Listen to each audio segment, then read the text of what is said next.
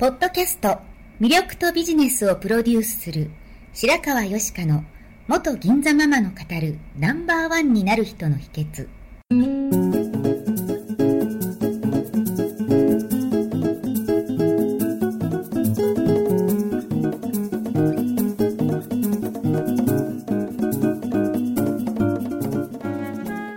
外資系企業の OL から銀座のナンバーワンホステスそしてママに。12年間にわたって多くのお客様や従業員の心理成長に関わり人の本質的な魅力や能力を引き出し業績アップにつながるコーチングを行ってきました。内面世界のケアと外側の世界へのアプローチの両輪でナンバーワンの輝きを放っていく方法を白川よしかがさまざまな角度からお伝えしていきます。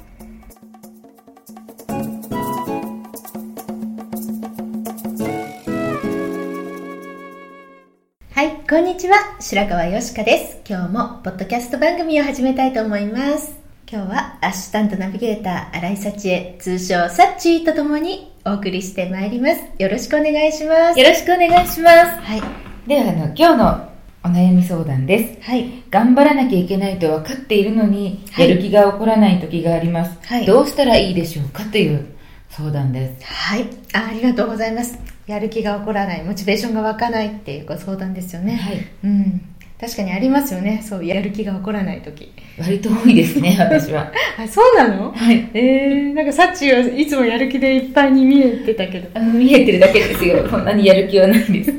そうなんだ。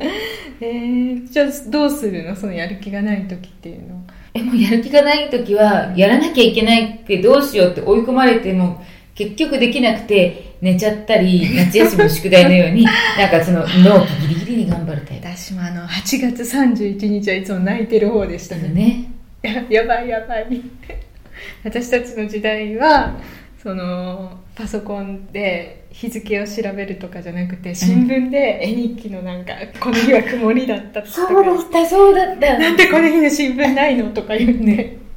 言ってました。そうでした。そうそうそう。慌てて貯金箱作ったりね。ね。はい、まあそれはあれ置いといて、まあ、やる気がない時にどうするか。まあ一つはどうしてもやる気がない。体調が悪いとか、はい。どうしてもなんか進めない時はそのやらなきゃやらなきゃって思うばっかりで何にもできない時間がずっと続いてたらそれは時間のロスになってしまうので、まあ、許すのであれば思い切って寝てしまう。はい。うん、本当に寝て頭がすっきりしたりこううん体調が回復したら、あまたやる気が出たりするので、はい。まあ、その思い切って寝てしまうとか、あのやらなきゃいけないこととは全く別のことをして気分転換をする、うん散歩に行くだとかはい。なんかスポーツクラブに行ってみるとか、はい。歌を歌ってみるとか、はい。ご飯を食べるとか、はい。なんか違うことをして気分転換をする。はい。っていうのが一つ、まあそうは言ってもやらなきゃいけないと。とりあえずやる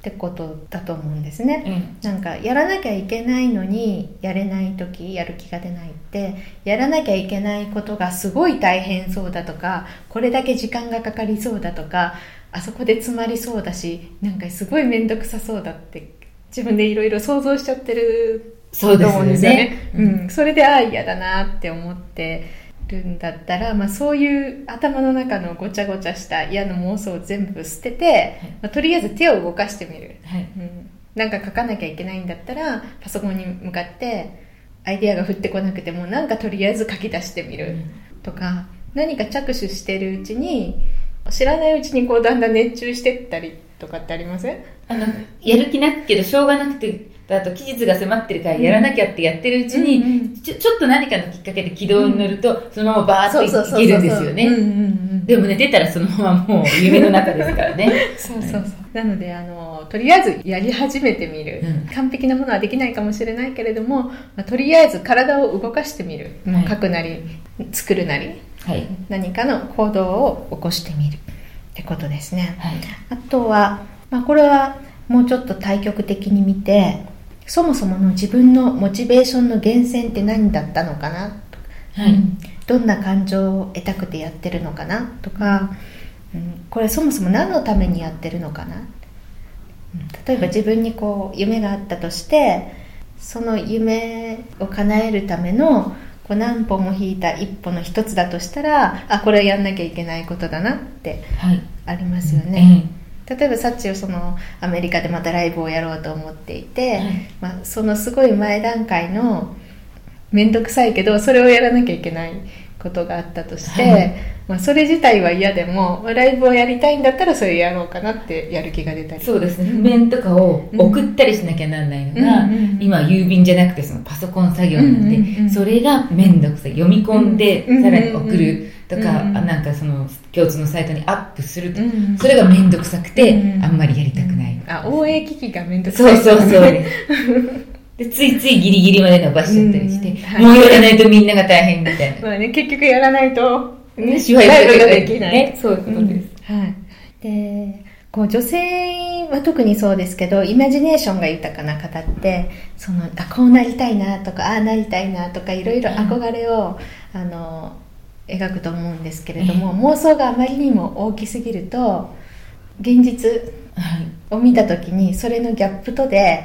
落ち込んじゃったりする人っているなって思うんですよ、はい、そう自分で作り出してそうじゃない自分とのギャップに勝手に落ち込んじゃってやる気がなくなったりとか、はい、あやっぱりダメだなって思ったりする方いらっしゃると思うんですけれども、はい、あの何かこう叶えたいものがあったとしてその一歩ちっちゃなちっちゃな一歩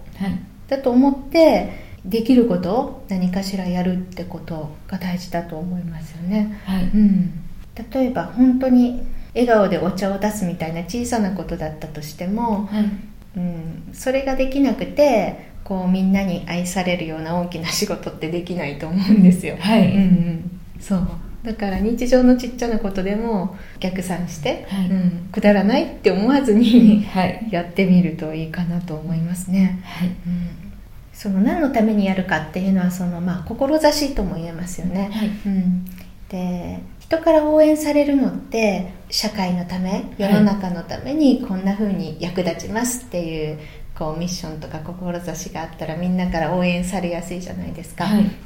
例えばそのサッチはライブをやることに対してはすごいモチベーション高いんですよね。ステージに立っ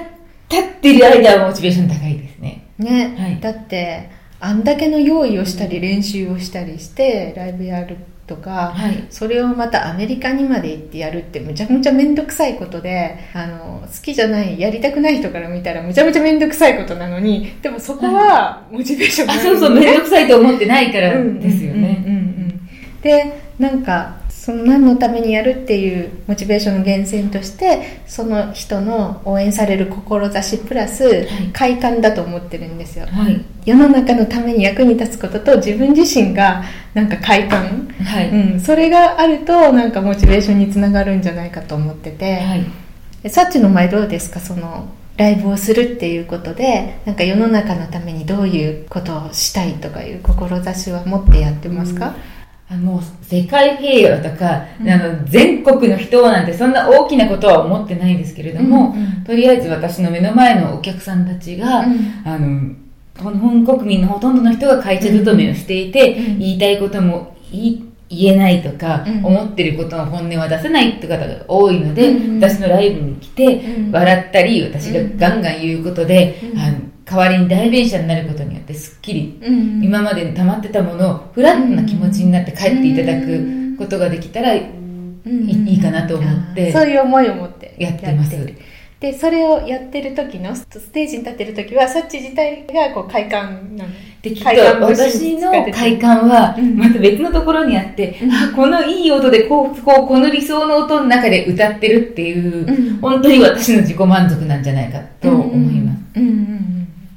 でもその志と快感がマッチしてるのが同じそのライブ、ライブだから。てることだから。普段はやる気がないけど、そのことだったら、やる気があるんです、その時だけは。で、例えばその応援機器とか、やる気が起こらないことでも、じゃあそのリンクをさせて自分がやる気があること、はい、ライブをやるために必要なあの資料を作れるようになる、はいこうレッスンだって思ったらちょっとはやる気がありますかねそうですね。これがあることで便利になるってことが分かれば、うんやる気があると思います。はい、なんかそういう自分のあの志や快感はい。のこうモチベーションの源泉というものとやらなきゃいけないことをうまくこうつなげてあげて、はいやる気を出すっていうのもありかと思います。はいはい、やる気が起こらないとき、どうしたらいいか解決できたでしょうかぜひ試してみてください。はい、どうもありがとうございあましたりがとうござ。いました。最後まで聞いてくださりありがとうございました本日の番組はいかがでしたか？これから少しずつお声をいただきながらより充実した内容にしていきたいと思います番組のご感想やご質問は info アットマーク白川よしか .com までお寄せください。また http コロンスラッシュスラッシュ白川よしか .com のポッドキャストページからも受け付けております。お送りくださった方にはただいまプレゼントをご用意してますね。そしてさらに詳しいお話については無料メルマガビジョニスト通信にてこちらはサイトにある登録ボタンから簡単にお申し込みしていただけます。もっと深いお話はいつかあなたと直接交わせますことを楽しみにしております。それではまた。